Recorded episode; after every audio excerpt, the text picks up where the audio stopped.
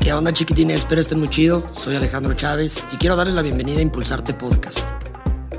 Un podcast dedicado al fácil entendimiento del arte, pláticas divertidas con personas que yo considero que son excelentes artistas y mejores seres humanos. Y pues nada, espero lo disfruten.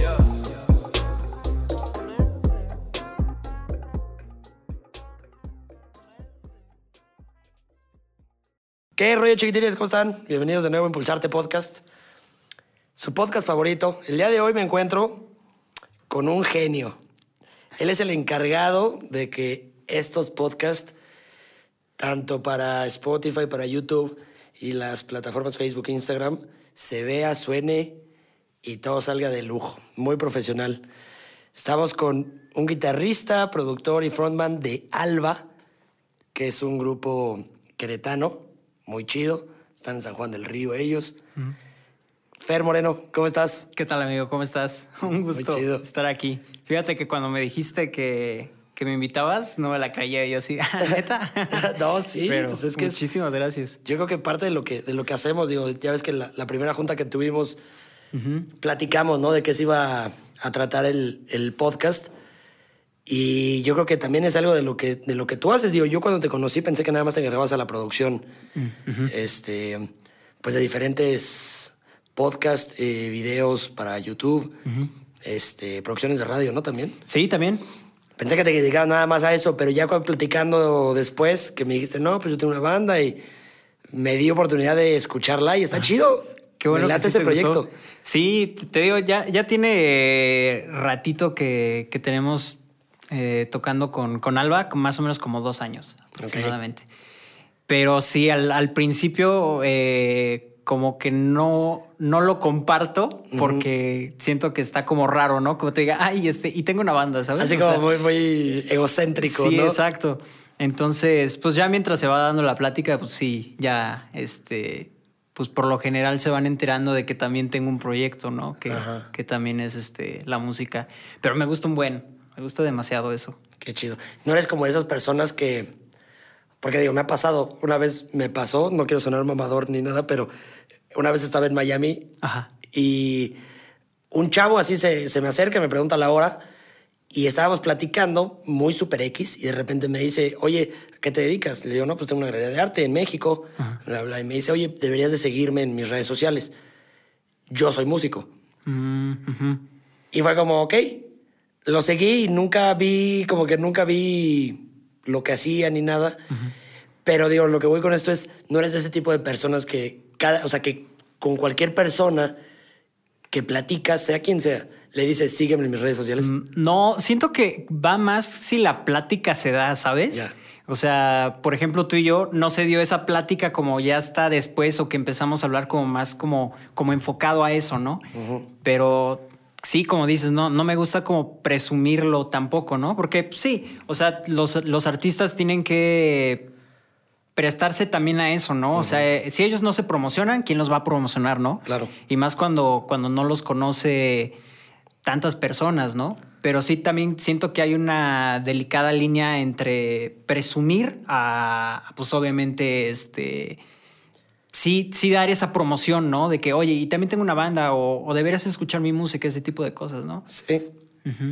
Oye, ¿y de dónde nace el, gusto por la música? ¿A qué edad aprendiste a tocar guitarra, por ejemplo?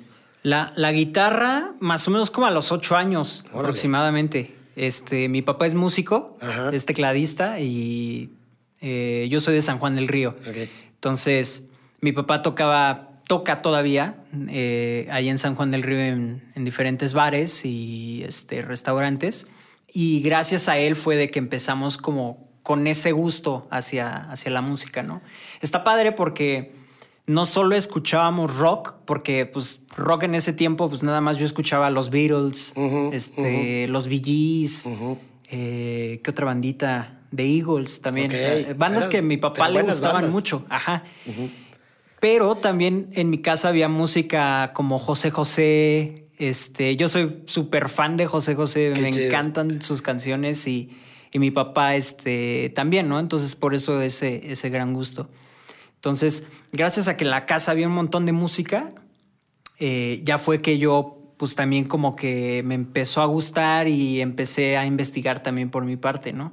Obviamente en ese tiempo apenas estaba empezando YouTube, apenas estaban empezando como ese tipo de, de, lugares, el Internet también era un poco más accesible, entonces yo ya podía buscar por mi cuenta y, y empezar a buscar artistas, canciones que me gustaban, este...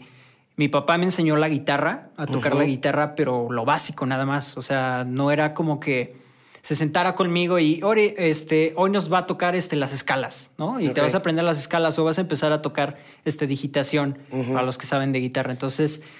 Y para los que no. Para los que no, la, la, digitación? en la guitarra es como para aprender a mover los dedos, ¿sabes? Como para poder hacer un movimiento muy rápido, sí. ¿no? Un Eddie Van Halen que paz descanse.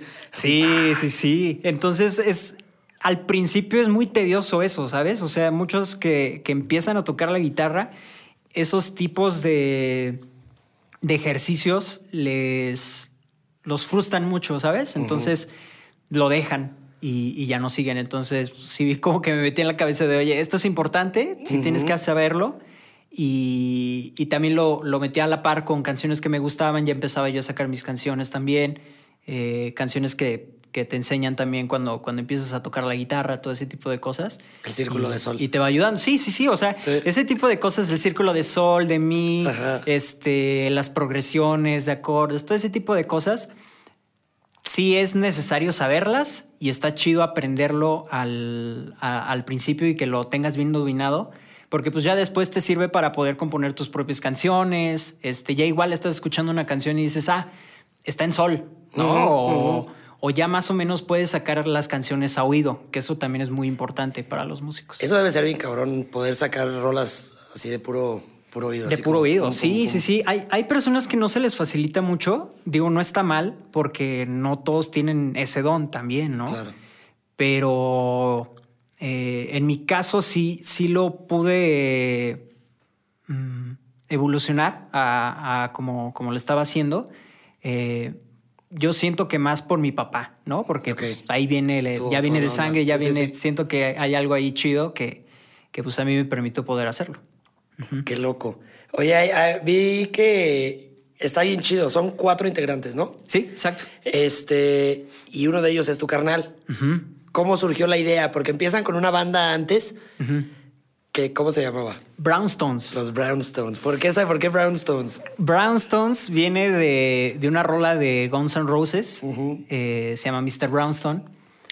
Y pues salió porque era una canción que nos gustaba mucho como ensayar. Al principio, cuando te juntas con tus cuates para armar tu banda en la secundaria, en mi caso, en ese momento, eh, está padre que, que te una eso, ¿no? O sea, los mismos gustos musicales y vas a la casa de tu amigo, se juntan, este, quedan de tarea que cada quien se aprenda esa misma canción y, ya te juntas con ellos y empiezas a, tocar esta rola, ¿no? Entonces fue de las primeras y no teníamos nombre para la banda hasta el momento que, que dijimos, oye, ¿sabes qué? Este, vamos a inscribirnos a un concurso en la escuela y hay que, hay que ponerle un nombre a la banda. Ah, pues hay que ponerle Brownstones como la rola que estamos ensayando.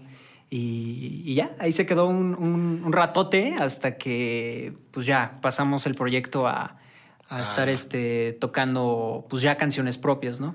Pero pues la química con mi hermano está, está padre porque pues al principio él no estaba como tal en el grupo, ¿no? Fue hasta mucho tiempo después de que pasaron varios guitarristas al principio, cuando estábamos formando el grupo, y ya fue que él se metió a, a tocar ahí con, con nosotros pero sí siento que fue algo que nos unió como hermandad, ¿sabes? O sea, siempre cuando estás chavito, siempre hay como ese roce entre hermanos. No lo sé, pero es algo como sí, no, sí, sí, sí, debe, de, debe de pasar. Pero sí la música nos unió en ese punto de que ya había algo que estábamos compartiendo y, este, y éramos buenos haciéndolo, ¿no? Entonces ya nos veíamos más para ensayar, para componer, todo eso. Y, y ya, está, está muy chido eso. La neta sí está chido. Oye, y por ejemplo, yo siempre he tenido como esta duda de, de cómo, cómo seleccionan al, pues, al integrante de la banda. O sea, siendo ustedes dos, ¿no? Como hermanos que fueron los que empezaron, suben así como a Facebook, así, eh, banda, este, mi hermano y yo estamos haciendo un, un grupo. Necesitamos un bajista y un, baterista. ¿Quién jala? ¿Así? ¿O fue de alguien que ya conocías y lo invitaste personalmente? ¿O cómo funciona? Bueno, en su caso, ¿cómo funcionó? Sí, está muy chido porque fíjate que eh, hace mucho tiempo como se hacía era de que tú ponías en, un papel, este, se, busca guitarrista, se busca este vocalista. Ibas y lo pegabas en la calle, ¿no? Sí, claro. O, lo ponías este, en los anuncios del periódico. Pero eh, nosotros al principio fue en una clase de computación. O sea, esa clase de computación que nadie pone atención y que están todos echando relajo. Eh, varios de mis amigos también como que les gustaba la música. Al final no se quedaron, pero fue hasta tercero de secundaria más o menos que yo me cambié de escuela y conocí a un bajista, que era lo que me faltaba. O sea, ya teníamos este, el baterista, este, mi hermano y yo, y nos faltaba un bajista. Entonces, fue lo mismo. O sea, oye, ¿te gusta este tipo de música? Este, ¿Tienes un proyecto? ¿No tienes nada? Este, ¿Qué estás haciendo? Entonces, siempre va como ese proceso, ¿no? O sea, primero conocerlo a él, ver que te caiga bien, porque pues imagínate. Sí, claro, sí, sí, se mete a tu grupo, ajá, y sí, exacto, muy bueno, pero pues no hay química, ¿sabes? Y eso es muy importante. Sí. Entonces ya hasta que pasas como todo ese proceso, ahora sí ya te invito a tocar con, los demás y ver si hay esa química entre los otros también. Pero sí, ese fue nuestro caso. O sea, prácticamente todo fue en la escuela, a esa primera etapa del, del grupo. Y después, ¿cómo deciden? O sea, ¿quién es el que se encarga como de darle ya la forma este, profesional para quitarlo de ser como una banda de, escuela sí. a convertirse ya en una banda, o sea, que toca profesionalmente? Siento que nosotros mismos, o sea, si tú no te pones esa, esa meta de, de tal vez que no se quede en el puro relajo, porque así empieza, ¿no? O sea, quieres juntarte para lo que sea, ¿no? Estar tomando con tus amigos, este, tal cual, nada más estar pasando el rato y estar tocando. O sea, hay muchas, muchas formas en que las bandas se juntan, que un proceso eh, o, la meta es hacer música, pero pues no todos hacen ese salto, ¿no? En, ya hacerlo profesionalmente. En nuestro caso sí fue el, empezar a, ya de los ensayos como nosotros, eh, pasar a tocar ya en, lugares públicos, ¿no? Ya con gente. Ese es el, gran paso, siento yo, porque pues si tienes un montón de ojos encima en el que te pueden decir, oye, este, tocas mal, no te dediques a esto. Sí, claro. O sigue echando ganas porque tienes potencial, ¿no? ¿Les han pasado alguna de las dos? Bueno, la, segunda sí, ¿no? Así como de sigue echando, eso yo creo que sí les ha de pasar. Sí, pero fíjate que también la otra, ¿no? O sea, al principio o sea, yo no empecé siendo pro, ¿sabes? O sea, hubo muchas cosas que, que tal vez en su momento yo decía, no inventes, tocamos increíble, pero tal vez me voy a encontrar por ahí videos y no. ¿sabes? Sí, sí, sí, sí, Pero siento que es eso. Primero el que tú te la creas, que digas, ¿sabes qué? Este sí estoy haciendo algo bien. Obviamente escuchar la, los buenos consejos o, o las buenas, este, pues ese tipo de consejos de que, oye, lo estás haciendo muy bien, pero también lo, los malos, ¿sabes? Porque te puedes este, bajar de tu ego y, ver esos pequeños detalles y decir, ¿sabes qué? Tienes razón, tal vez no todo lo que está diciendo, pero sí hay cosas que, tal vez sí tiene razón, ¿no? Entonces ya lo que empiezas a mejorar. Claro. Pues qué chido, porque sí debe de ser muy complicado más romper el ego, ¿no? De decir, sí. y de saber también tomar los consejos. Y es pues ahora sí que como, como lo que hemos platicado y que tú te echas todas las conversaciones mientras platicamos, que platicamos con Vic, que es darle espacio a la crítica. Exactamente. Que está chido. Sí, y fíjate que, la crítica mala también es muy buena. Claro. Sí, y concuerdo con, eso. O sea, este. Gracias a eso, tal vez algunos artistas podemos eh, seguir creciendo, ¿no? Porque pues sí, imagínate que todos nos dijeran, oye, lo es excelente, pues ya hasta ahí llegas, ¿no? Ese es tu tope prácticamente en, tu nivel artístico, en lo que quieras este, transmitir, ¿no? Pero si alguien te dice, oye, ¿sabes qué? Este, todavía podrías dar un extra, pues ya tú te emocionas y dices, ¿sabes qué? Claro que sí, y, lo vas a seguir haciendo. sí, eso sí. Eso está muy chido. Está muy chido, me gusta. Oye, ¿cómo fue la primera experiencia tocando en un escenario que tuviste?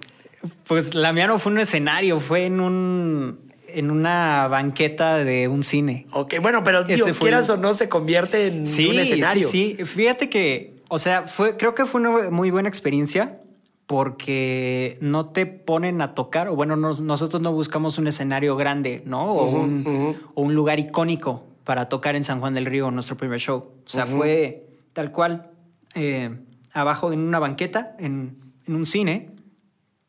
Eh, se estaba dando, en ese tiempo, la entrada era 10 pesos, entonces se hacía un evento allá afuera del cine. Entonces decía, ¿sabes qué? Este, necesito una banda que venga a tocar y pues nosotros nos inscribimos. Llevamos como un año más o menos ensayando. Pero sí, el, el ver a las personas cantar canciones que tal vez no son tuyas, pero son covers y que les guste cómo las estás interpretando, porque pues hay, hay una gran, hay un gran mundo entre cantar canciones de Soda Stereo, ¿sabes? Sí. Este, que te salgan bien y, y que a la gente le guste, ¿sabes? Entonces, pues ese es un, gran paso, siento yo, que, que, sí te ayuda mucho musicalmente, el, que tal vez no le estés haciendo tan mal y que le estás dando más o menos ahí como el, como el mismo sentido a las canciones que pues ya son famosas, ¿no? En ese tiempo nosotros tocábamos este, Soul Stereo, Caifanes, en inglés también Guns N' Roses, todo, todo ese tipo de música, mucho rock clásico.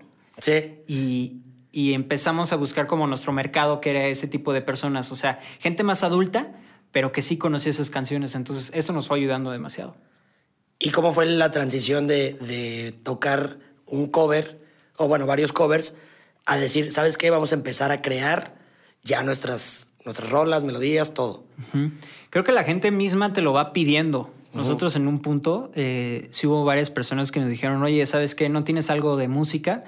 Eh, me gustaría escuchar canciones tuyas, o, está padre que estén tocando covers, pero pues deberían de apostarle también a eso, ¿no? Yo hubo mucho tiempo que, que no quería hacerlo, o, o, sí, o sí tenía esa espinita, pero quería componer en inglés, no sé por qué, como que me gustaba ese tipo de música por todo lo que llevé escuchando.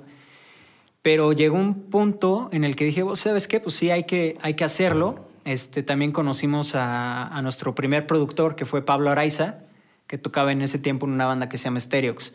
Entonces, eh, nuestro primer disco, tal cual lo, grabamos y lo producimos en la cochera de mi casa, ¿sabes? o sea, yo ya tenía las cosas, sabía muy, muy, poco de cómo, cómo se tenía que elaborar un disco, más o menos sabía todo el proceso de cómo tienen que ir las canciones, este, el acomodo, todo ese tipo de cosas, y, y nos lo aventamos lo lamentamos así. Entonces, ese disco lo mandamos este imprimir unas 100 copias más o menos en CDs, CDs. Entonces, nuestras presentaciones lo dábamos o lo regalábamos.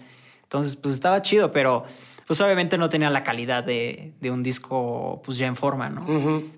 Pero yo creo que, que este productor vio en nosotros esas ganas, ¿no? O sea, de a pesar de que no tengas con qué hacerlo o no sea la calidad que, que necesitas como para poder eh, sacarlo a, pues masivamente, pues tienes las ganas, ¿no? Y eso es lo que importa. Claro.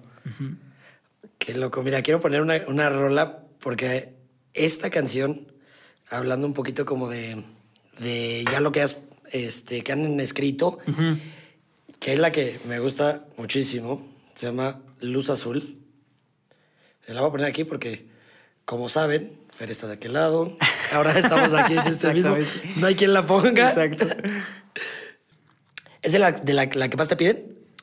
Sí, eh, les gusta mucho en, en vivo. Como en vivo hacemos algo diferente en esa canción, como que le metemos, eh, hay una parte en, en el medio que, que, se escucha como, como unos tecladitos en vivo no los, no los traemos, pero mi hermano saca una armónica. Ah, ok. Entonces empieza a tocar esa parte, entonces se escucha muy blues, muy, muy como en esa onda y, está muy padre. Perdón.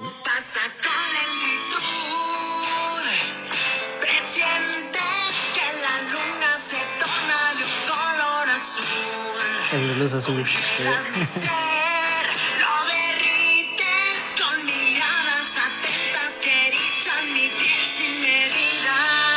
Qué buen verso. Esa, eso se me hace padrísimo. Fíjate, el tiempo pasa con lentitud. Congelas mi ser lo derrites con miradas atentas que erizan mi piel sin medida. Qué gran, gran verso. ¿Ese quién lo escribió? ¿Cómo estuvo la onda? Esa canción la escribió mi hermano. Ok. Esa, esa es, una, es una canción de, de él.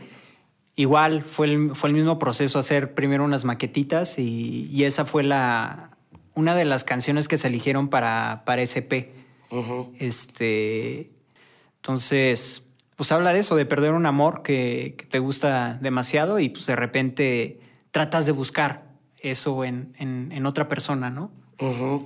Pero es, un, es una gran letra, a mí me gusta mucho, siento que transmite también demasiado cuando, cuando la tocamos en vivo y, por eso le gusta a la gente también. Y también yo creo que tu voz, o sea, como que el, el, tono de tu voz, siento que va muchísimo, o sea, que le ayuda muchísimo a la letra. O sea, como que le da esta parte melancólica, pero de rockcito, ¿sabes? Sí, fíjate que para grabar esa canción, eh, estando en el estudio, me, me, pusieron pedo para. Ah, sí. Sí, o sea, por eso se escucha así la voz, porque este, no me acuerdo si fue con tequila o con whisky, algo así necesitábamos eso, ¿no? O sea, que se sintiera así como que sí te doliera, ¿no? Al momento de que le estás cantando, ¿no? O sea, que te pusieras de los zapatos de José José Exactamente. una ¿no? Así como...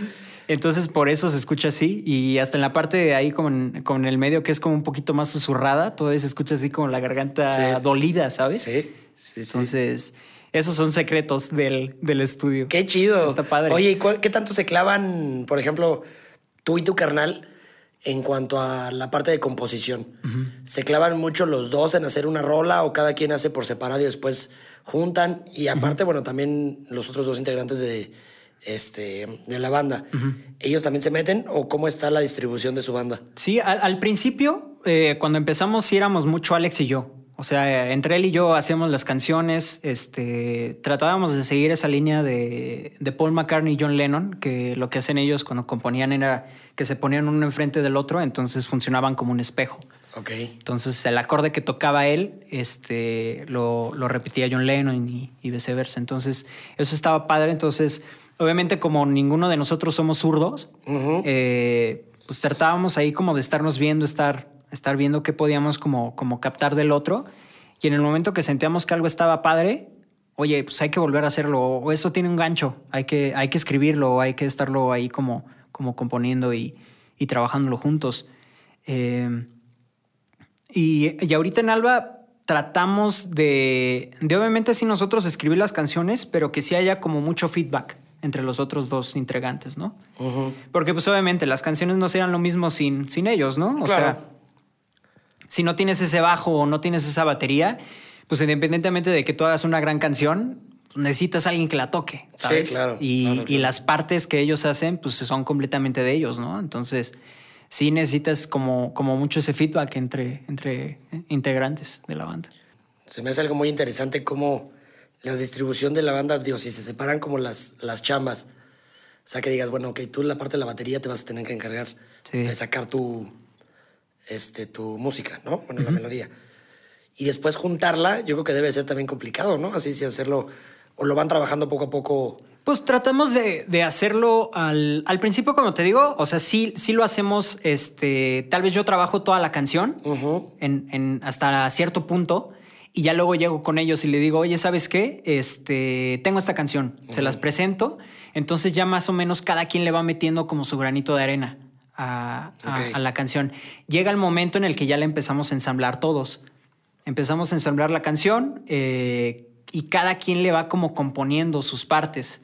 Pero quieras o no, digo, sí, por, el, por lo que dices del tiempo, está chido que se puedan ya tener esta conexión. Sí. Pero también debe ser también complicado. Quiero pensar que, por ejemplo, que tú digas, oye, traigo una rola. Y que le empieces como a enseñar y que alguien diga, mm, sí, como que no sé, no sé. ¿Les ha pasado eso que descarten una rola así como muy rápido, así que digan, no, sabes que si no, no me latió.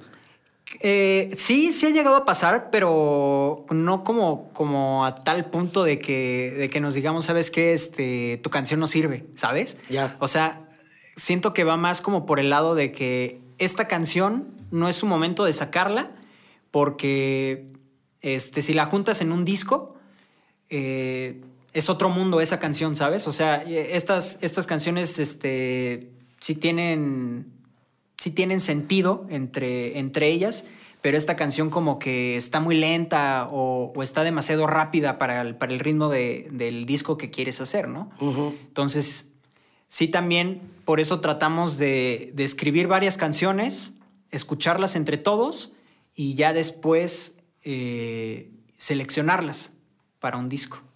Entonces tratamos de hacerlo de esa forma para que no haya este tipo de problemas después. Sí, sí, sí, sí, sí. Oye, cambiando rapidísimo, fíjate que este, dentro de tus redes sociales, por ejemplo, tienes como una, una fanbase en la que platicas con ellos y ya la gente sabe que tienes, o sea, los que ya te siguen como de hace algún tiempo, que tienes un gusto y un amor por el Jack Daniels. Ah, sí. ¿Por qué nace ese, gusto? ¿De dónde sale ese gusto del Jack Daniels? Sí, tiene que ver Tiene que ver con el, o sea, con, esta idea del, rockstar que sabes que es como muy... Sí, como que el catalogan al, al, rockero este, por excelencia su bebida Jack Daniels. Sí, Jack Daniels. Tiene que ver eso, o sea, digo, y no, no, no que sea, o sea, que seas como un poser, ¿no? Que te guste el Jack Daniels, sino genuinamente te gusta. Sí. Pero entraste a probarlo por esto, o sea, por, ver a algún rockero y decir, a ver, quiero ver esa bebida, quiero probarlo. Yo, yo lo conocí el Jack Daniels y, no es este pagado, este. Sí, no manchen. Eh, yo lo conocí por porque era lo que tomaba Slash, el guitarrista de Guns N' Roses. Roses. Entonces, te digo, o sea, todo mi amor por el rock surgió gracias a Guns N' Roses. Okay. Entonces yo me di cuenta que eso era lo que él tomaba. Entonces eh, llegó un punto en el que ya pude pedirlo en los bares porque yo empecé a tocar muy chavito en los bares. Entonces no siempre te daban la oportunidad de que, oye, este, y si me sacas una chela así escondidas, ¿no? pues nada más para este, estar ahí pasándola bien, ¿no? Claro, claro. O sea, mi, mi intención no era ponerme pedo ni nada, o sea, nada más era como como probarlo, experimentar toda la experiencia, ¿no? Que era estar tocando en una banda de rock. Entonces, el primer momento que, que, la probé, este, dije, no, esto es, esto es mi pasión, esta va a ser mi bebida por excelencia. Y después me di cuenta que Lemmy Kilmister, que es el bajista de Motorhead, igual una banda icónica en el rock, él lo que hacía era que tomaba Jack Daniels con coca. Entonces, esa era su, bebida por excelencia para él y, ya muchos artistas después de él empezaron a tomarlo así. Entonces yo lo probé y dije, ya, esto es, así me lo voy a tomar y así va a ser este, la bebida que, pido por, por excelencia yo. Pero, pues sí, tiene que ver básicamente con eso, ¿no? O sea, el, el también sentirte tú de alguna forma también exitoso, el, el sentirte, el creértela que, que pues sí estás haciendo algo, ¿no? O sea, y, y pues también que consentirte con, con ese tipo de cosas, ¿no? ¿no? O sea, Está chido. Sentirte algo y consentirte con algo también. Sí. Oye, ¿qué tanto consideras tú que debe de ir como de la mano? Es, es bueno, ¿qué digo? Ya se está acabando mucho el, el rockstarismo, ¿no? O sea, ya no hay tantas personas que en realidad viven como se vivía antes sí, ser un rockstar. Que también está chido por todo lo que se se metían y hacían y, sí, sí, sí. y tanto. Pero digo, ahora lo que cambió el ser rockstar es, o sea, ser como un estilo Machine Guy Kelly, ¿no?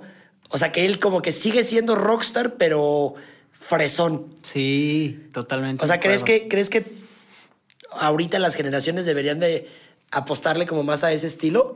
Fíjate que Justamente hace poquito estaba platicando eso con, con Eddie, el baterista de la banda. Eh, estábamos viendo la película de, de Dirt, de. Ajá, muy buena. Qué de Monty Ajá. Y, y, justamente estábamos viendo eso, estábamos viendo toda la vida, cómo, cómo te lo exponen, cómo era el rockstar en, en ese tiempo. Era porque ellos así eran, ¿sabes? O sea, llegó un punto en el que ya uno quería ser rockstar porque así te lo pintaban ellos, ¿sabes? Pero ellos eran rockstars porque así era su forma de ser. O sea, ellos tomaban 24-7, ellos echaban fiesta porque así eran. Este, si rompían una habitación de hotel, era porque esa era su forma de ser, o sea, era su forma de, echar relajo y todo eso. Pero ya se convirtió mucho a de que, ah, es que ellos lo hacían. Ah, pues yo también tengo una banda de rock, pues voy a romper la tele nada más. Pero obviamente no te alcanza para pagarlo, ¿sabes? O sea, ellos tenían personas que obviamente eh, tenían alguien que, los administraba en sus gastos y, ah, ya rompieron esto, pues hay que sacarle, pero pues era de su bar, ¿sabes? Sí, sí, sí. Entonces, obviamente tú ahorita no te puedes dar el lujo de hacer eso porque, pues, en primera, no, no es tu forma de ser y, y en segunda, no tienes el dinero para pagarlo, claro. ¿sabes? Para llevar esa vida, no. No, no, no sí, para llevar esa vida sí debes de tener, o sea, debes de tener un buen colchón, la neta. Exactamente. Para que digas, bueno, no importa. Porque digo, en esa misma película, ahorita que la tocas, en esa misma película, que cómo pintan a Ozzy Osbourne Sí, claro. O sea, que dices, sí creo que haya sido así, pero también hay un punto que está como muy loco, ¿no? Cuando empieza, o sea, como a inhalar las hormigas, por ejemplo, que sí. wow, qué pues, loco. De hecho, de hecho, esa historia se supone que sí es cierta. Sí, sí, sí, sí, sí, pero, digo, que la lleven a la pantalla tal cual. O sea, se me hizo algo loquísimo y que sí te pinta, o sea, el, el cómo era antes ser un rockstar. Sí, exacto. Y ve ahorita, por ejemplo, Ozzy Osbourne, cómo está. Sí, sí, sí. Es que te digo, o sea, él así era. Sí, o sea, esa era su forma de ser. Pero pues, ¿a qué lo llevó? O sea, ahorita, este, hace poquito que estaba súper enfermo y que pues ya lo, ya lo daban por muerto también. Pues es todo ese estilo de vida, el, los excesos y todo eso, ¿no? Sí está bien el, el tomarte una cubita, una chelita, pero pues siento que hasta ahí, ¿no? O sea, obviamente llevarlo a ese extremo, eh, pues siento que, que te lleva a malas cosas también. Oye, ahorita, ahorita que también que estábamos platicando de, que te pusieron pedo, por ejemplo, para esa rola. Ajá. ¿Qué, ¿Cuántas veces tuviste que grabar, o sea, la canción completa? ¿Tuvieron varias tomas o literal así de que estaban cotorreando? Empezó como, empezaste como a poquito a poquito a soltarte sin acabar la canción y de repente ya fue como una y pum. En mi caso no me gusta grabarla la voz toda completa porque me gusta meter segundas voces, este, armonías, arreglos de voz, todo ese tipo de cosas que no te da tiempo al hacerlo en, una sola toma. Y tampoco, si lo haces en una sola toma, a veces siento yo que no le das como la importancia a cada parte de la canción. ¿no? O sea, si la primera parte la necesitas como un poco más suavecita, si te la echas así toda corrida, hay veces que, que pues no lo puedes este, no le puedes dar como ese sentido, ¿no? A esa, a esa parte en la canción.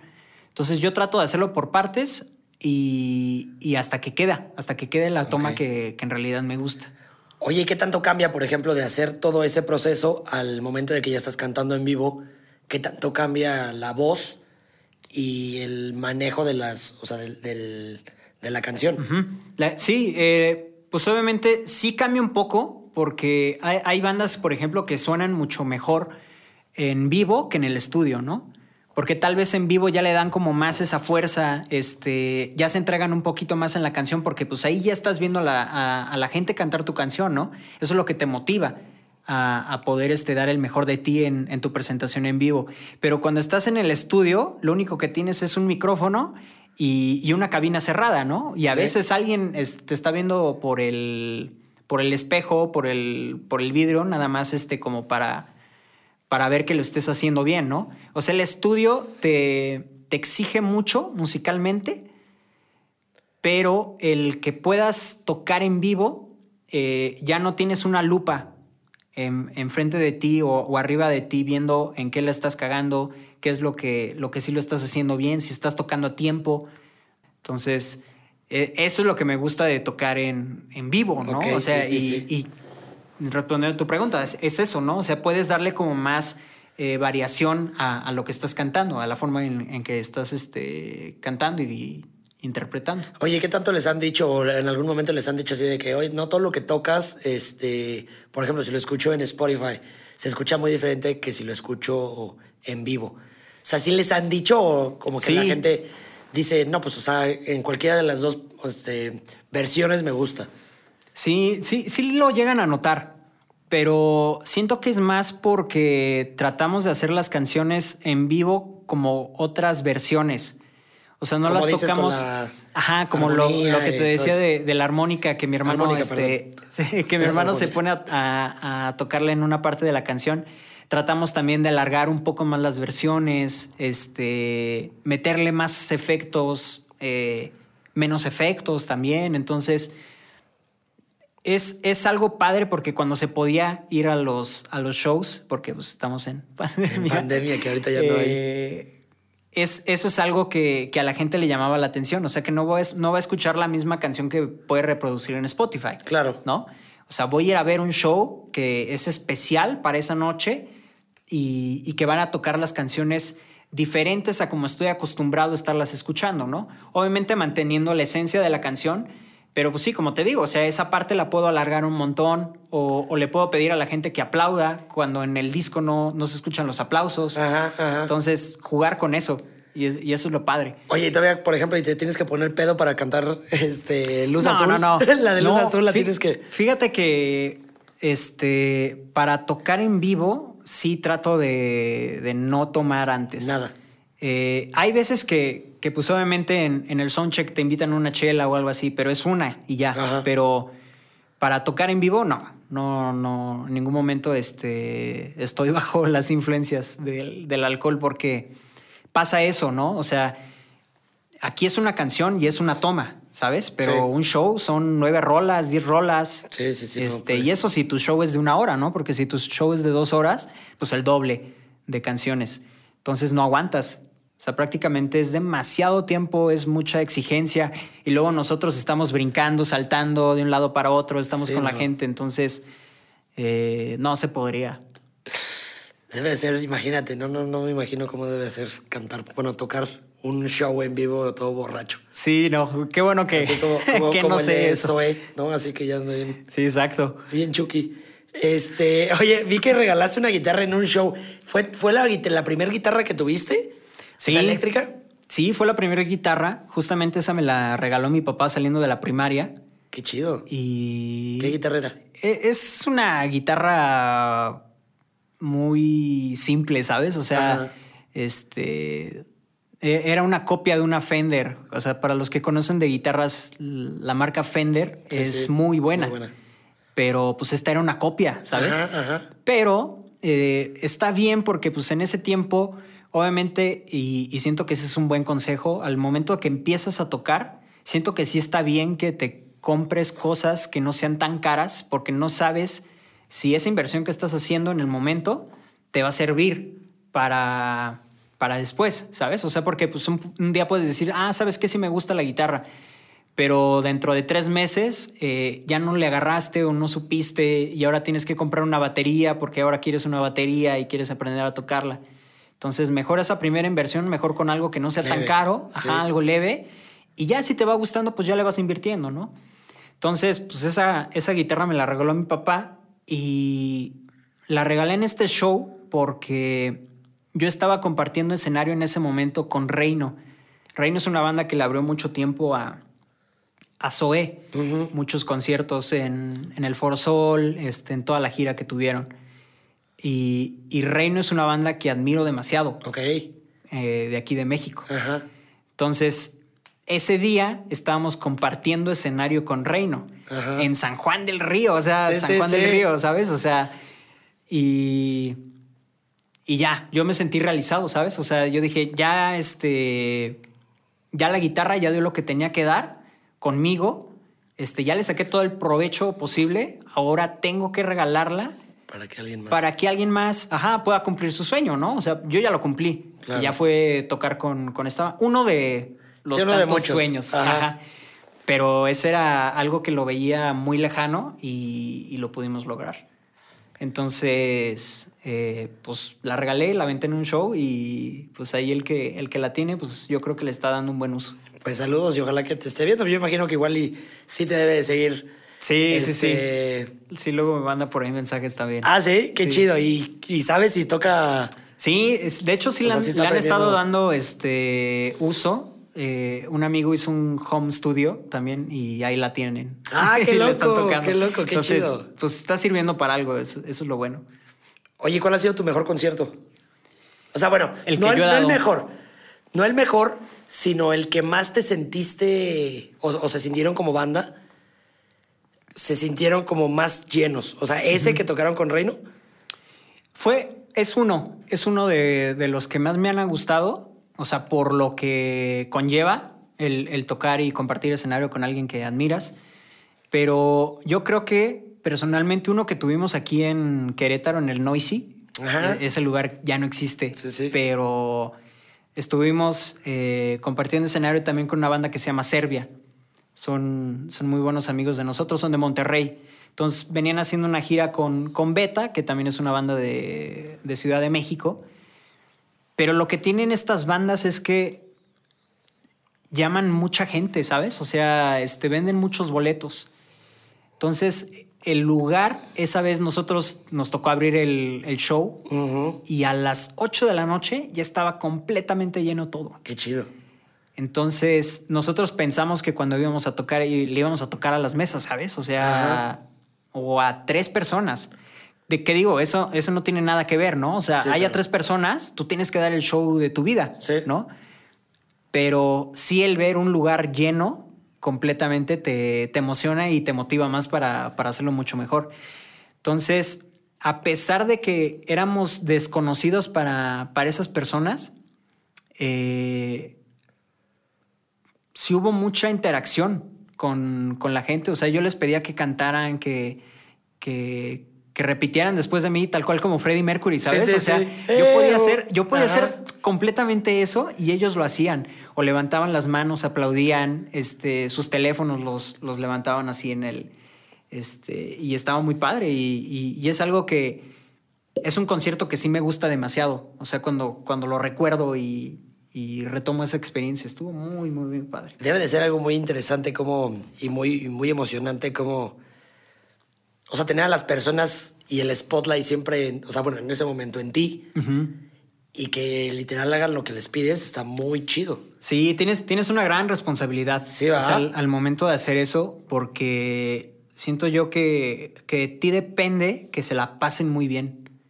O sea, tú no sabes de verdad por qué llegaron a ese show, eh, cuáles son los problemas que tienen detrás, eh, que dejaron los problemas atrás tal vez para ir al show a verte.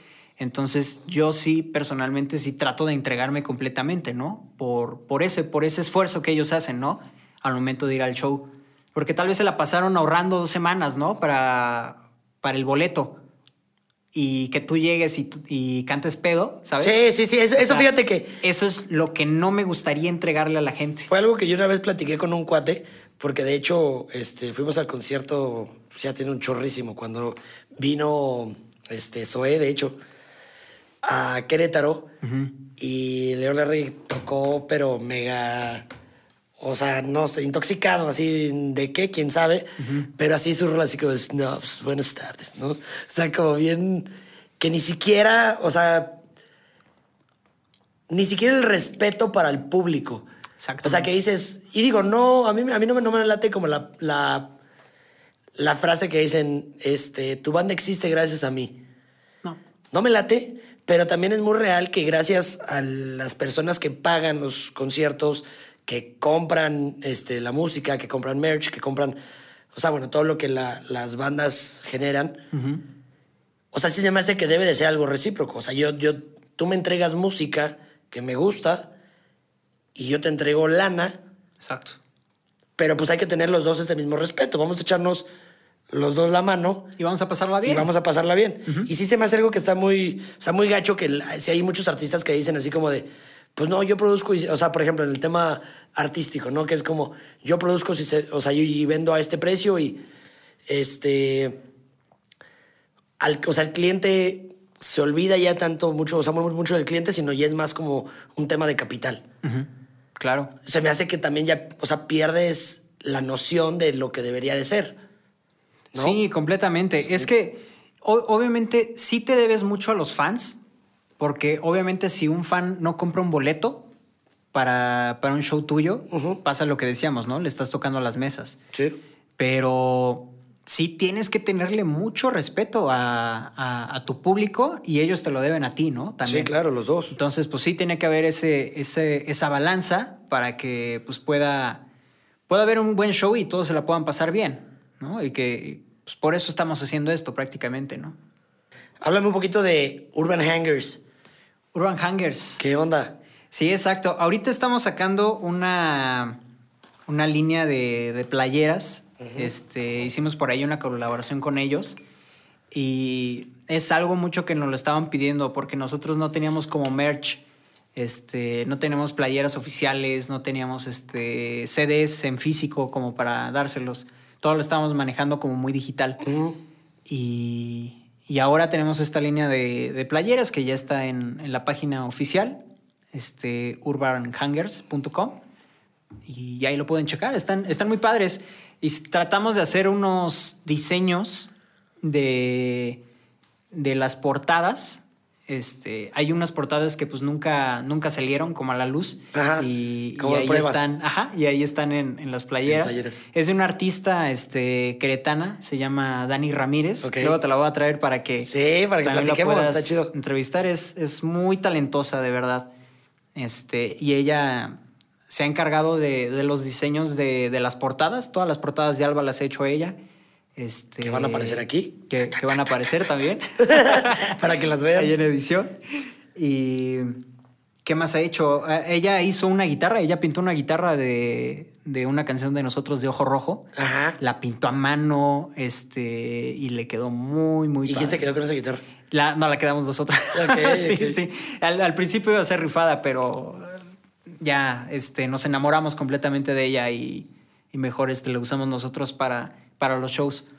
Es la guitarra especial para esa canción. Ah, ok, y es, en, el, momento del show la sacas y es La sacamos y es cuando, cuando la podemos este, tocar. Entonces, sí es especial de esa, de esa rola. Qué chido. Y, está muy padre. Entonces, este, pues ahorita tenemos este, esa promoción ahí con, con, nuestros amigos de Urban. Porque acabas de tener un giveaway, ¿no? Exacto. Hace poquito. ¿Y qué tal? pues va muy bien, va muy bien. Esperamos que, pues ahorita este, pues ya salieron los ganadores, entonces pues, esperamos que les hayan gustado sus playeras y pues ojalá los podamos ver con ellas puestas en un show porque ya nos surge, ya nos surge un show también a nosotros. Sí, porque creo que, bueno, lo último que tocaron más bien fue como la última vez que se podría decir que fue un show, que fue durante la pandemia, que fue Quédate en casa. Exactamente que tocaron, bueno, esa está en YouTube para que lo chequen. También van a aparecer los, los links. Los de, links. Ajá, de Alba. Pero ahí en esa rola se me, hizo, se me hizo muy padre cómo la tocan. Y aparte que es darle, y es, y es, regreso a lo mismo, es darle ese respeto al, al público que los escucha. Fácilmente pueden haberse quedado de decir nada más estar promocionando las rolas, o sea, como lo hacen normalmente, ¿no? Sí, claro. Pero el hecho de que le hayan dado durante una pandemia a la gente música y luego de una canción que es, o sea, muy chida, se me hace algo que está muy, muy padre. ¿Cómo, cómo vivieron ustedes la pandemia como grupo? Sí, fue, fue, una situación complicada al principio porque nosotros ya teníamos una gira eh, ya agendada este, por varios estados de la República que se tuvo que posponer, no cancelar, sino posponer para otras fechas que, pues ya prácticamente ya es el, próximo año y, eso, ¿eh? O sea, mediados de finales. Entonces, sí era como mucho ese entusiasmo de, de seguir tocando porque pues llevábamos una buena racha de ya demasiados shows en lo que llevaba del año. Este, pero siento que nos, nos llamó mucho la atención el, los artistas que lo empezaron a hacer en este caso los shows en línea. Este, nosotros nos enteramos del, del vocalista de Coldplay, que, dio un, que fue como de los primeros en empezar a hacer este, conciertos en línea en ese tiempo. Y, y, nosotros vimos que todo lo estaban haciendo acústicamente, ¿sabes? No era una full band. Entonces dijimos, oye, pues es que nosotros tenemos las cosas para hacerlo, ¿por qué no lo hacemos? Entonces quitamos la sala y el comedor de mi casa Y, armamos un, set de, para poder tocar todos ahí. Entonces, pues eso estuvo padre porque, pues, este, pues la idea con los vecinos y tocando ahí todos, este, todos como si fuera un concierto, tal cual. Sí, sí, Entonces, Qué chido. Estuvo muy padre. Oye, ¿qué tanto hablando de, de, de Fer? ¿Qué tanto tuviste el apoyo? Me imagino que muchísimo de tu familia en el hecho que dijeron los dos, oye, vamos a hacer una banda. Sí, claro. Imagino que tu jefe feliz. Sí, sí, sí. Pero. Llegó, espera, llegó un punto así antes de eso. Llegó algún punto que él te haya dicho, oigan, pero pues, ¿qué onda? ¿No quieren acá que yo les ayude? sí, hubo muchas muchos shows que, que él estuvo ahí. O sea, que, que estuvo tocando el teclado. Eh, hicimos, cuando, cuando teníamos la banda de covers, eh, hicimos muchos tributos a, a, The Beatles, este, a los hombres G, estuvimos haciendo este, el rock and roll de los 50, 60. Entonces, todos esos shows necesitaban un tecladista. Entonces, pues yo le dije a mi papá, oye, este, pues, ¿quieres este, formar parte del grupo como músico? Y, y pues él encantado, ¿no? O sea, yo creo que esos shows este, le gustaron mucho por, por esa experiencia. Pero, este, pues obviamente ya no se pudo como que él quedar en el proyecto por lo mismo, ¿no? O sea, él tiene su trabajo, este, luego pues, las fechas chocan demasiado, ¿no? Entonces, pues nosotros necesitamos a alguien que esté ahí completamente, este, de, de cajón en, en la banda, ¿no?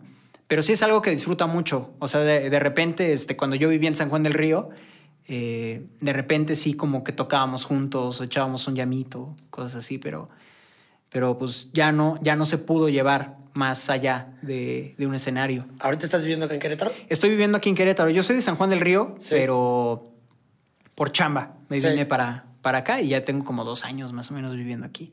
Y encantado, ¿eh? O sea, yo siempre quise vivir en Querétaro. O sea, era como una ciudad que dije, ay, algún día voy a vivir ahí. Voy para allá. Ajá. Y está, está muy chido, me gusta mucho aquí. Oye, ¿y cómo empezaste en, todo este tema de la producción y este saber manejar las cámaras, sonido, o sea, el audio, por ejemplo, medir y, que luego me tienes aquí diciéndote dos, tres. Exacto. ¿Cómo, ¿Cómo le. O sea, ¿cómo empezó ese gusto o de dónde nace? Sí, e, eso nace porque aparte de la música, de estar arriba de un escenario y todo eso, este, es muy bonito, me gusta mucho, pero también tengo una gran pasión a estar detrás de una consola, estar detrás editando, este, viendo que todo se escuche lo mejor posible. Eh, empecé en, estudios de grabación, en, estuve en León un tiempo, este, iba con, el productor en ese momento, que, que ahora es este eh, bajista, perdón, de la banda. Eh, me invitaba, hacía las sesiones, oye, este, voy a grabar ahora a este, este chavo, este, ¿por qué no te das una vuelta? Ah, pues va. Y ya me iba todo un fin de semana por allá y aprender lo más que podía. Y ya luego regresaba a mi casa y lo ponía como en, como en práctica, ¿no? Este, yo no lo estudié como tal, o sea, no entré a una escuela pero a mí me sirvió mucho el estarlo implementando, ¿sabes? O sea, yo soy muy así, me, me, cuesta mucho pararme en un salón de clases y estar escuchando y siento, está bien, está muy bien eso, ¿sabes? Pero a mí no me funciona como, como a los demás, entonces a mí me gusta más lo práctico. Entonces, eh, se dio la oportunidad de, de, venirme a trabajar aquí a Querétaro, a Radio 11, y ya tengo aquí como más de un año, yo creo, un año y medio, dos años casi. Y me gusta mucho, o sea, el, el obviamente ya cuando llegué aquí ya empecé a, a, ver diferentes cosas que ya era el video también. Entonces me empecé a meter como en ese tipo de cosas. El, el ver videos en YouTube. Yo siempre he sido muy fan de, de, ver videos en YouTube y aprender de ahí. Porque pues así aprendí la guitarra. Todo lo que es del rock, todo lo que aprendí a tocar del rock, lo aprendí viendo de videos de YouTube. Entonces dije, ay, sí, aprendí a tocar guitarra en YouTube, pues ¿por qué no aprender algo de video, de, editar y todo eso? Entonces, pues me tomé varios cursitos y, ya, o sea, gran parte de eso, pero pues nunca terminas de, aprender. Claro. Obviamente siempre, este, siempre sale algo nuevo y tal vez no estás preparado para eso, pero pues tú tienes que ver las formas de, arreglártelas y, y, pues dar, dar lo mejor en ese momento. Sí, tienes razón. Oye, ¿cuáles son los planes que tienes como para en un futuro, tanto para Fer como para Alba? ¿Cuál es la, idea que tienen? Pues para Alba, eh, ahorita lo, más cercano que tenemos es obviamente terminar este EP, que, que son cuatro canciones. Este, eh, hicimos, tratamos de hacer un concepto para este EP que todos los títulos de las canciones fueron palíndromos. Un palíndromo es una, es una palabra que puedes leer al derecho y al revés. Entonces, te das cuenta, luz azul es exactamente lo mismo. Entonces, eh, termina con, esta canción que se llama Sé o no sé, que ahorita estamos viendo la posibilidad de, irla a grabar este por, por allá a Monterrey en un estudio. Entonces. Qué chido. Hay, hay varias sorpresas, hay varias sorpresas detrás de esa canción y, pues pronto, pronto la van a poder escuchar. Pero eso es lo más cercano, ¿no? O sea, obviamente, este. Hay muchos planes de ya el siguiente año, este, ya poder estar tocando otra vez en festivales en los que se pueda. Eh, tengo muchas ganas de poder tocar en un Vive Latino, en un Pal Norte. Entonces hay que trabajar mucho para. Sí, hay que chambearle mucho. Hay que trabajar mucho para eso y. Pero pues yo siento que sí, sí se puede, obviamente. Sí. Es, es mucho trabajo, mucho trabajo, pero pues no importa que te tome cuatro años, cinco años, siete años, ¿sabes? O sea, es pegarle, se va a dar. Se va a dar. Ahora sí que pues tú tienes que estar trabajando. Sí. Eh, eso, este, tal vez en algún tiempo, en algunos años, yo sacar un disco solista, eso me gustaría también mucho. Estaría chido que me lo produzca este Christian Jan, que es el vocalista de Reino, ¿sabes? O sea, le estoy tirando como a eso, ¿sabes? O sea, el, el ¿Y qué ponerme muchas metas así. Que siga siendo rock. me gusta mucho el rock. O sea, el, lo de nosotros es rock pop, ¿sabes? Pero eh, lo que tiene Christian Jan en sus composiciones es. Eh, mete más como, como efectos sintetizados. Eh, le mete como más como por esa onda. Entonces, siento que un disco solista eh, tiene que ir como un poquito despejado de, lo que venías haciendo con tu banda, ¿no? En, tu momento, ¿no? Para que no pase eso de que este, haya ahí como, como comparaciones, ¿sabes? O sea, es el momento en el que te puedes dar lujo de, hacer lo que quieras. Entonces, en algún, en algún momento lo, lo voy a poder hacer eso también. Vas a ver que sí. ¿Te identificas con algún artista este, vivo o muerto que tú digas, mira, es, como este artista me gustaría o tengo una tendencia a poder irme como hacia allá? Creo que Gustavo Cerati. O sea, sí es un, artista que, admiro demasiado. O sea, por, por lo que fue con, su grupo Soda Stereo y, ya lo que hizo eh, él posteriormente ya como solista pero lo que me gusta mucho de él y, lo que admiro es la forma en la que podía escribir sus canciones, o sea, lo que transmitía. Él decía que, que no lo hacía conscientemente o que él no estaba pensando cómo, cómo, cómo se escuchara poéticamente o que, o que diera como ese mensaje, ¿sabes? Que le salía como natural. Entonces, yo he tratado de agarrar un poco eso, o sea, que no, no darle tanta vuelta a, a las palabras, básicamente expresar lo que sientes y, hacerlo lo más natural posible. Pero obviamente mi música no está influenciada para nada en, él, ¿no? o sea, traté de que no tener como una referencia de, algo. O sea, obviamente la música que vas escuchando, pues tal vez hay cachitos, ¿no? De, cosas. Pero no tratar tampoco de compararnos con, ellos. Claro. Pero sí, creo que Gustavo Cerati es muy buena referencia mía. Qué chido. En un día normal, ¿qué es lo que haces, mi Fer? ¿Un día normal? Un día normal para Fer, ¿qué es lo que, cuál es? ¿Cómo pues, empieza? Pues un día normal, entre semana, o sea, cuando tengo que venir a chambear, pues es tal cual, este... Eh, me levanto, me baño, todos los días. qué bueno, qué bueno. Exactamente. Chavos, bañense, por favor. sí. Y hay veces que, no me da tiempo de desayunar en mi casa, entonces pues aquí en, el centro hay un montón de lugares para poderte comprar lo, que sea y estar produciendo todo el día, prácticamente desde 9 a 6 de la tarde. Es cuando, cuando estoy trabajando aquí en, la cabina. y, y, ya después que salgo de aquí, lo que me gusta, casi llegando a mi casa, sí es agarrar la guitarra y, y ponerme a tocar un ratito. No todos los días lo hago. Y ahorita, últimamente, sí estoy tratando de, hacerlo porque pierdes el ritmo, ¿sabes? O sea, quieras o no, con lo de la pandemia sí, sí te cambia completamente como el estilo de vida que llevabas antes. Entonces ahorita estoy tratando de retomarlo porque sí es muy importante el que yo me mantenga eh, ensayando, ¿no? Diario. Entonces, si no, este, si no me pongo a agarrar la guitarra, llego a la casa y me pongo a ver Netflix, una serie. Ah, sí. A mí me encanta Friends. O sea, Friends lo he visto. o sea, yo creo unas cinco veces, seis veces. ¿Te digo una cosa? Completa. Te digo una cosa. A mí me gustaba antes. Bueno, me gusta, me gusta todavía, pero me gustaba antes cuando la había visto una vez. Mi novia, bro, neta, yo creo que la ha visto, sin mentirte, de unas 12 a 15 veces completa. Sí, sí, sí. Completa.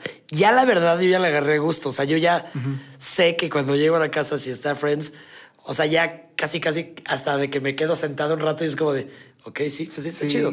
Está chido. Pero son demasiadas temporadas. Son demasiadas temporadas. O sea, sí es un ratote ahí sí, invertido. O sea, para que digas, oye, le he visto más de 12 veces, 10 veces, es porque neta te has sentado ahí y, te has puesto a ver capítulo tras capítulo, tras capítulo, tras capítulo. Entonces, eh, es, es una serie que me gusta mucho y siento yo que los chistes tampoco no es como que, ay, es que ya lo escuché. Claro. O sea, lo vuelves a escuchar y te da te risa. Da risa. Sí, sí, sí. Entonces. ¿Quién es tu personaje favorito? yo creo que Chandler me gusta mucho. Buenísimo. Su sarcasmo muy bueno. Sí, sí, sí. Es, es, muy bueno. Aunque en la serie este, no le entiendo luego a sus chistes. Es muy bueno. Pero justamente como yo estoy viviendo con un roomie, este, con Eddie, justamente, eh, yo me comparo mucho con, ellos. O sea, Chandler es, es Eddie y, yo soy Joey. Ah. Entonces, me gusta mucho como, como esa situación de que igual entre nosotros es así como, como luego estar este, haciendo chistes con eso. Entonces, me gusta mucho eso. Y es una serie que me gusta mucho. Entonces, bueno, te digo, o sea, si no estoy viendo este Netflix, me gusta también mucho estar jugando este póker. Me gusta mucho el póker, el, el hold'em. ¿Y qué tan bueno eres? No soy experto, ¿sabes? O sea, no siempre gano, que no gano casi siempre, pero me divierte mucho. O sea, eso, el que no, no es tanto como por ganar o apostar, sino como el pasar un rato con tus, con tus amigos, este, estar ahí un, O sea, por lo regular juegas más con cuates nada más de ya meterte a un torneito o algo así. De hecho, si hacemos luego torneos. O sea, este. O sea, jugamos entre, entre nuestros cuates y la entrada de 100 pesos, ¿sabes? Jalo. Venga, venga. Sí, sí, sí, vamos a armarlo un, día de estos. Estaría chido. o sea, está padre porque pues, son de 100 pesos, ¿no? Y ya este. El, juego puede durar dos horas, una hora, ¿sabes? Se hace. Y este. Y, y, está padre porque pues estás pasando tiempo con tus cuates, estás este, echándote una cubita y, y es algo que me gusta mucho. Compartimos mucho eso porque fíjate que yo antes con, mis cuates nos juntábamos en casa de un cuate del chino. Saludos que no lo está viendo, pero él es anti redes sociales, anti todo. Mm, o sea, pero está, chistoso. Hay que banearlo para que. Hay que enviárselos. Hay que enviárselos. Pero digo, lo, lo, que está chistoso es de que nos juntábamos todos los cuates los jueves. Y era para, para ver, ¿no te acuerdas que antes había una serie que se llamaba Cadabra? Ah, creo que sí, sí lo ubico. Ajá, entonces esa serie la veíamos y después de ver la serie nos poníamos a jugar póker. Mm. O Hold'em. Ajá, Hold'em. Este, y estaba bien chido porque luego sí nos aventábamos, pero horas. Sí. O sea, yo creo que terminábamos por ahí de las 4 de la mañana y estábamos hablando que era como todavía la uni, cuando todavía teníamos que ir al otro día este, a estudiar y era de, pues ni modo, como te pares te vas a estudiar, pero el jueves era jueves de póker y de cadabra. Yo también lo, hay, veces que lo hacemos los jueves o los viernes, pero es terminar a las 7 de la mañana, ¿sabes? O sea, y si lo hacemos en jueves, yo tengo que venir a trabajar el viernes. Sí, claro. es así como de, ay, cabrón, pero... Pero pues vale la pena, la verdad. O sea, si te la estás pasando bien, disfruta ese momento. Eso es, eso es un buen, este... Sí, sí es como como una regla que tengo yo que vive el momento, ¿sabes? Porque no, no sabe lo que va a pasar mañana. Claro. O sea, ahorita puedes estar este, pasándotela súper bien, pero pues el día de mañana ya no vas a amanecer, ¿no? Entonces, haz valer ese, ese día, ¿no? Ese momento que estás teniendo con tus cuates, con tus amigos.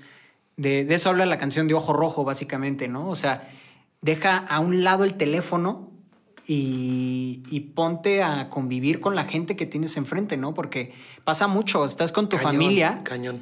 Y, de repente este, te llega un mensaje y ya te perdiste en el teléfono y, no sé, tu papá o tu mamá te está hablando, ¿no? Sí. Y tú lo tiras de loco. va a llegar un tiempo en el que no los vas a tener, ¿sabes? Sí, Entonces, valora un chingo el, momento que tienes ahorita. Es un consejo duro, pero es muy, muy bueno. Es muy real y aparte también, digo, para las generaciones que vienen que sí están pegados a las pantallas todo el día. Todo, el día. Ah, yo, a mí me gusta interactuar mucho con, la gente en, mis redes. No por el hecho de que me esté contradiciendo lo que estoy diciendo en la canción, ¿sabes? Claro. Es más para que se, se siente esa cercanía con ellos. Bueno, y aparte, pero aparte también está bien porque digo, dentro de lo, o sea, como lo, que dices, ¿no? O sea, es vivir el momento. También el momento es, o sea, tener esta comunicación en ese momento con la persona. En ese momento le estoy dedicando el tiempo. Claro. A, a esa red social, ¿no? Pero no estoy todo el día ahí pegado y este o, si estoy, por ejemplo, ahorita hablando contigo, en ningún momento he sacado el teléfono, ¿sabes? O sea, es, es dar ese. Pedrada dura. no, pero yo porque estoy checando ah, las preguntas. Y el mío porque está grabando. Sí, también. sí, pero, yo, pero ¿sabes? justificándonos aquí así de. Exacto. ¿Por qué no? pero, pero es eso, o sea, me refiero a, esa cuestión, ¿no? O sea, el, el, tratar de, de darle un, un, momento a cada cosa y hacerlo valer. Claro. Eso está muy chido. Oye, ¿cuál sería este un consejo que le darías a, las generaciones que vienen? Un consejo. Así, el consejo más chido que, que pudieras dar, que se te ocurre ahorita. Creo que el primero sería ese, o sea, el, de vive el momento.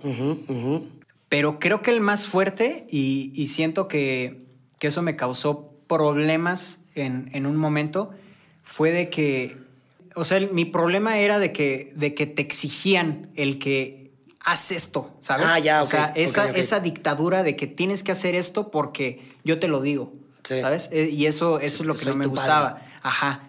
O sea, siento que sí, obviamente sí debe de ser como, sigue tus sueños. Si no sabes cuál es tu sueño o, si no sabes cuáles son tus metas en ese momento, pues obviamente, como dices, ¿no? O sea, trata de, de buscar ahí qué es como lo que te puede este, llevar a, ¿no? O sea, ahí tratar de buscar ese camino, ¿no? Pero e, eso, eso es lo que no me gusta, ¿sabes? De que, sí, sí, sí, que, sea imposición. Que sea imposición. Es imposición. Sí, sí, las cosas así, las cosas así como... Y no las disfrutas. ya después, eh, si estás estudiando algo así y sabes que, este, que tienes que entregar dieces y tienes que, tienes que ser así como tú también muy recto, ya no terminas por disfrutarlo. Entonces, ese también es un gran problema. Y lo terminas dejando, ya después ya no quieres saber, ya es como de ya no quiero saber nada. Y ya perdiste tiempo. Sí. Ya perdiste tiempo de tu vida, entonces eso es, yo creo que todavía peor. El, desperdiciar tanto tiempo de tu vida en algo que no era para ti, ya ese tiempo ya no te lo puede regresar. La neta sí. Oye, ¿te late si empezamos con la sección de preguntas? Claro, claro. ¿Cuándo sacan su próximo álbum? Estamos planeando sacar un, álbum, yo creo, el, próximo año. O sea, a nosotros nos ha funcionado estarlo sacando por sencillos. Eh, el primer álbum que hicimos fue, fue cuatro canciones y las sacamos así todas juntas. Pero eh, sí lo estamos planeando para para el próximo año. Obviamente juntarnos unas cuatro o cinco canciones este, grabarlas todas juntas irlas sacando así sencillo por sencillo. Es algo que nos ha funcionado mucho y, también no quemas todas las canciones tan rápido, ¿sabes? Porque es el problema. Ahorita ya las personas ya no escuchan un disco completo como era antes, ¿no? O, ya no hay ese, ese romanticismo de poner tu, tu vinil y escuchar las primeras cinco canciones, voltearlo, poner las otras cinco. Eso estaba chido. Estaba muy padre. y a mí me tocó porque mi papá también este, tenía viniles. Entonces le agarré mucho gusto a, todo eso, ¿no? O sea, como lo vintage, ¿sabes? O sea, toda esa cuestión de el cassette también. Mi papá tenía varios cassettes, entonces eh, tenía ahí donde reproducirlos y era algo que me gustaba mucho.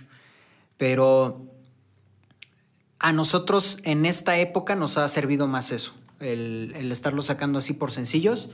Y pues nuestros fans también ya, ya se acostumbraron también a eso. Ya saben que si estamos sacando canciones así cotidianamente, seguido, este, seguido van a tener ahí contenido a ellos para estar escuchando. Entonces yo creo el próximo año ya, más o menos. Para que estén pendientes, porque va a estar, yo creo que muy padres esas rolitas. Sí, el, próximo año pinta para bien porque pues se supone que ya todo tendría que volver a la normalidad. Entonces, pues sí, o sea, los shows y, estar sacando música. Ojalá, porque sí hace falta también un buen conciertito, o sea, ya ir como sí, a la, sí, fíjate que eso para nosotros es, es muy complicado porque no es, no es lo mismo estarle tocando las cámaras. Sí, ¿no? Está muy complicado. Sí te los estás imaginando a ellos, este, del otro lado, ¿no? De, de la cámara que están cantando, que están parados en su sala y, y están cantando las canciones pero no los estás viendo.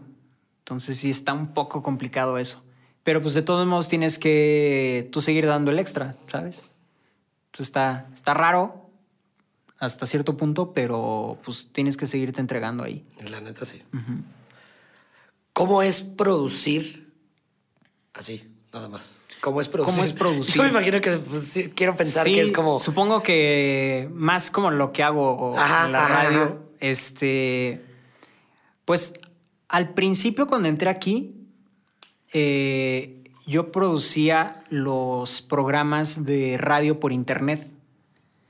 Entonces, la cuestión y la chama del productor es generar ideas. Es generar ideas, el, estar detrás de, las cámaras también, ¿no? Porque mi chama es estar en la producción del audio y, la producción del, del video, ¿no? Entonces, te tienes que imaginar el. Te tienes que imaginar el producto ya terminado. Esa es la cuestión, ¿sabes? Entonces, desde que, desde que yo ya estoy poniendo el micrófono, yo ya sé que de esta forma se va a escuchar lo mejor posible, ¿sabes? Porque si lo tuviera de este lado, ya no estaría haciendo yo bien mi chamba.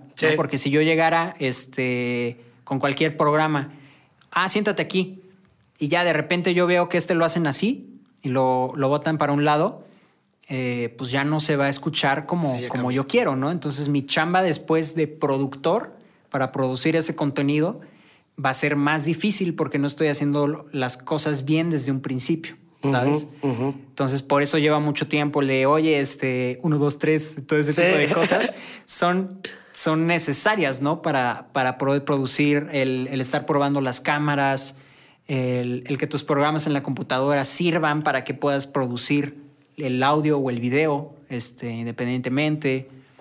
Eh, pero a mí me gusta mucho, o sea, me, gusta mucho esa chamba de involucrarte también con el proyecto, ¿no?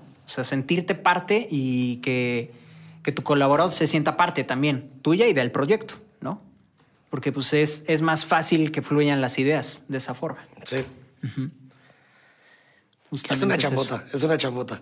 Porque luego, digo, he platicado con, con cuates, ¿no? Que me preguntan, oye, ¿qué onda? ¿Cómo está ahí la onda en, este, en donde grabas? Y le digo, mira, la neta, ellos son los que se encargan de todo, son unos genios. O sea, y es lo chido. Yo no imagino, digo, cada que, que me mandas, por ejemplo, para hacer correcciones, todo eso. Sí.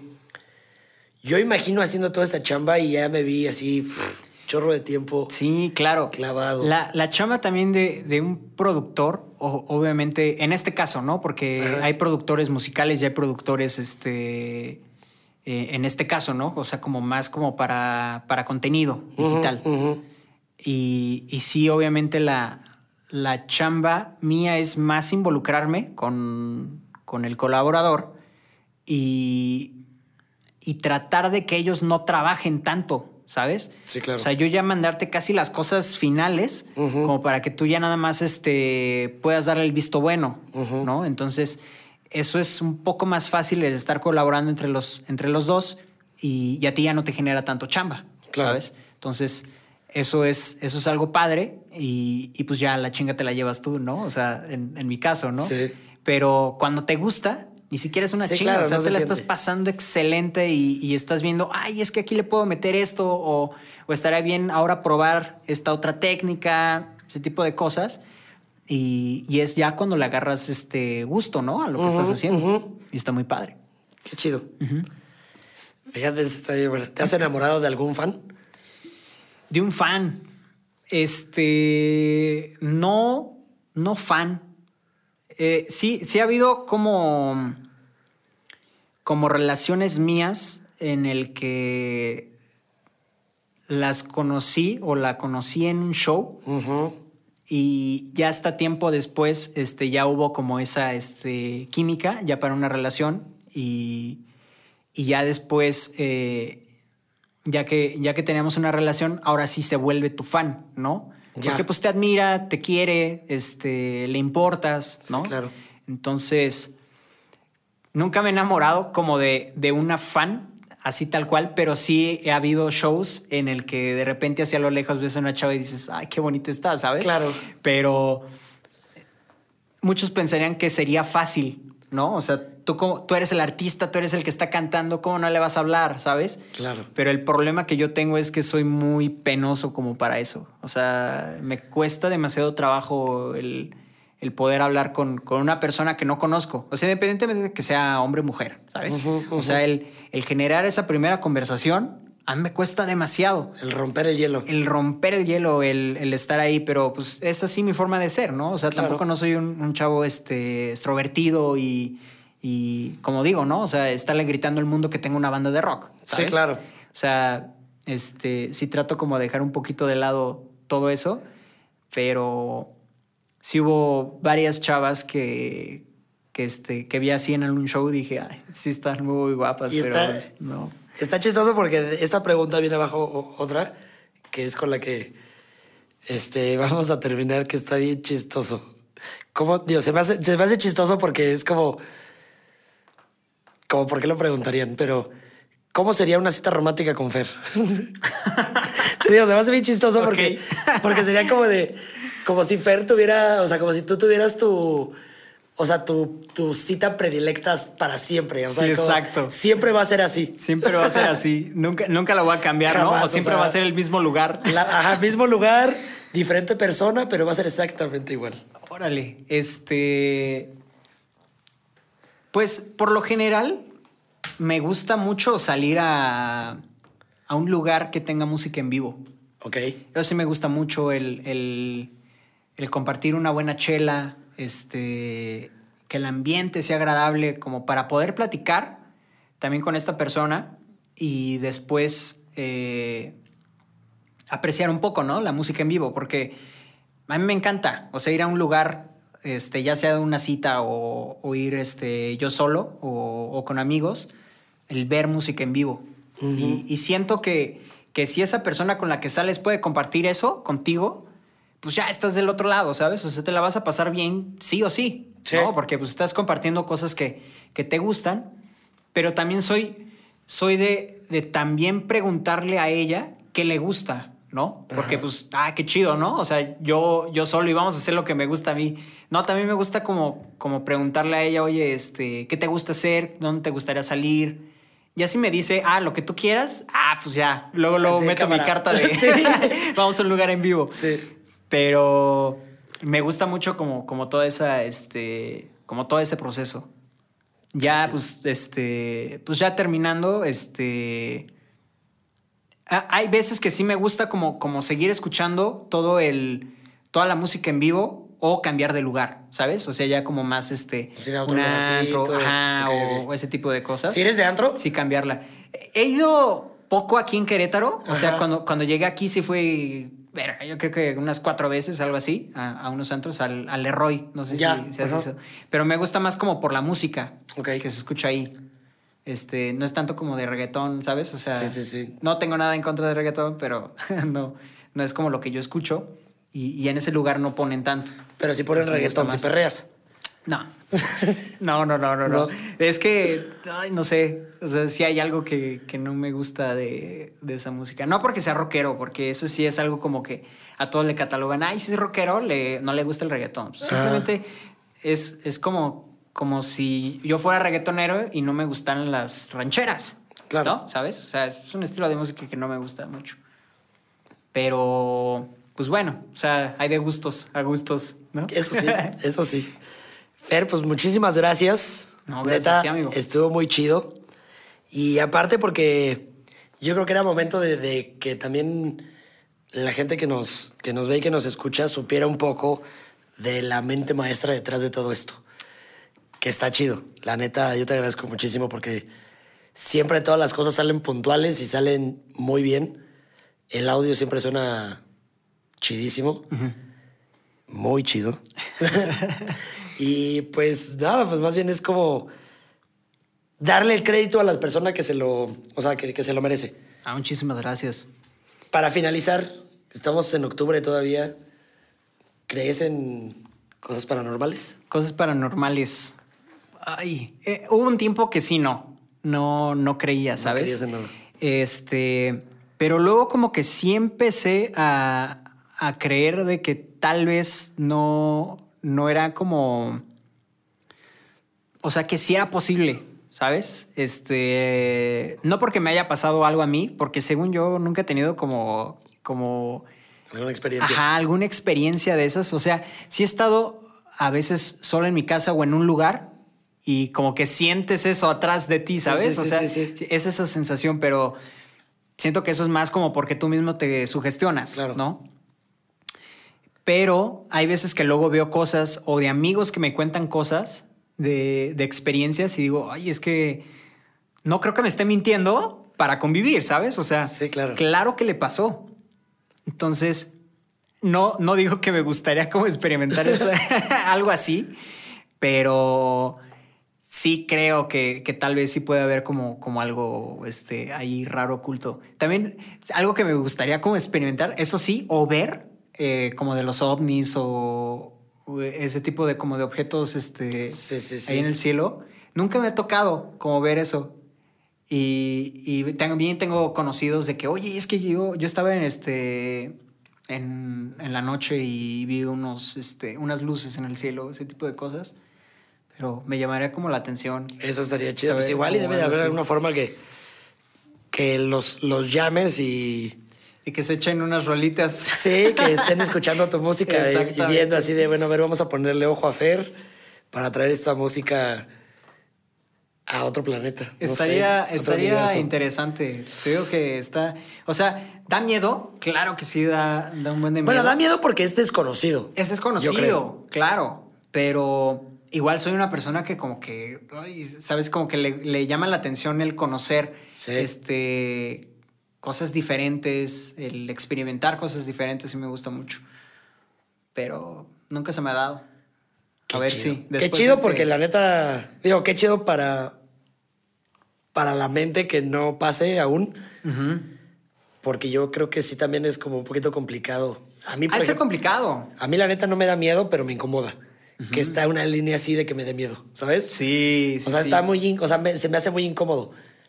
Sí, porque también puede ser de que, de que digas, ay, estaría padre, pero en el momento que, te, pasa, dices, ay, cabrón. No, y que te quedes loco. Imagínate que ya de repente ya te lo estés viendo cada rato y. O que no puedas salir de eso. Sí, que resulte que sea tu imaginación. Sí, claro. Entonces, eso por eso a mí, sí me da como este, incomodidad. El hecho de que pase. Sí. Pero, hay, hay cosas, por ejemplo, te digo, mi, o sea, mi, novia es fanática de cosas de, de, terror y todo eso. Y me dijo que fuéramos a una casa de, estas de, terror que están, que, están haciendo. Y digo que a mí ese tipo de cosas no me laten. O sea, la neta no me laten porque es como, es como, o sea, ya sé que me vas a asustar.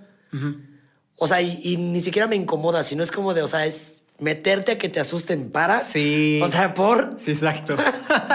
es como, sería como diferente que no supieras que te va a pasar. Sí, claro, claro. O sea, de que fueras en realidad, o sea, muy, muy real caminando.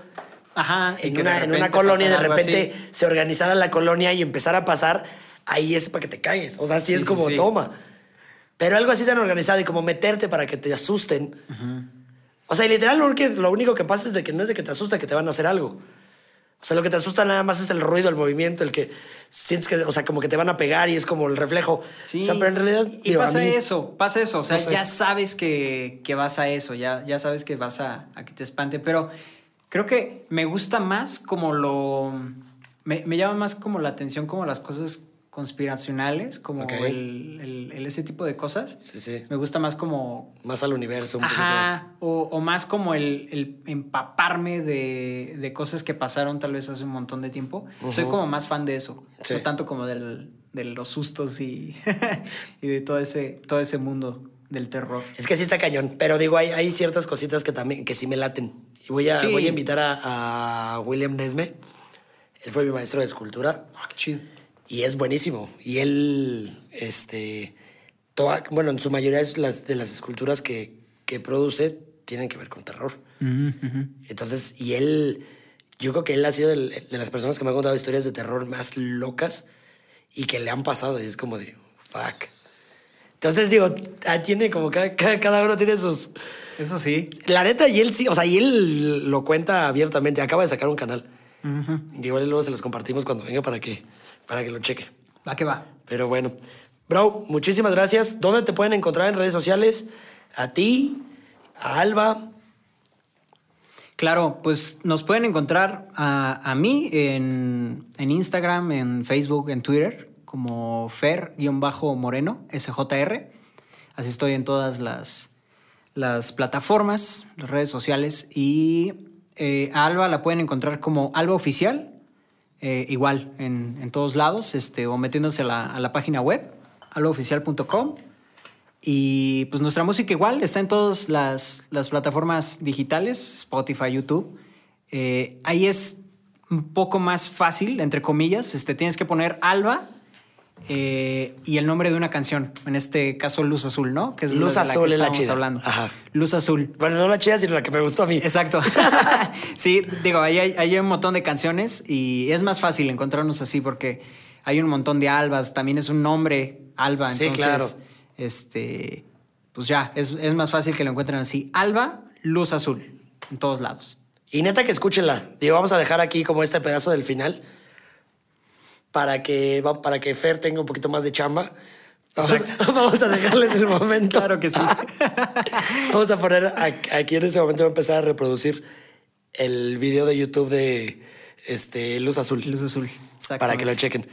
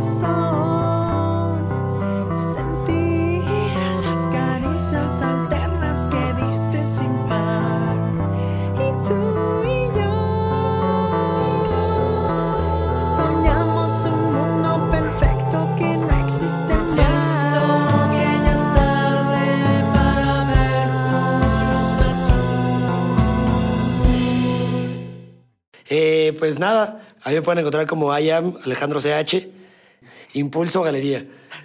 Impulso Galería, el patrocinador oficial. Este, y pues impulsarte podcast en Instagram, en Facebook, en YouTube, en Spotify, donde quieran. En todos lados está. Yo me encargo de eso. Venga, eso sí, eso sí, Fer es el chido. Pues muchísimas gracias, banda. Ahí seguimos para la próxima. Hasta luego. Bye bye.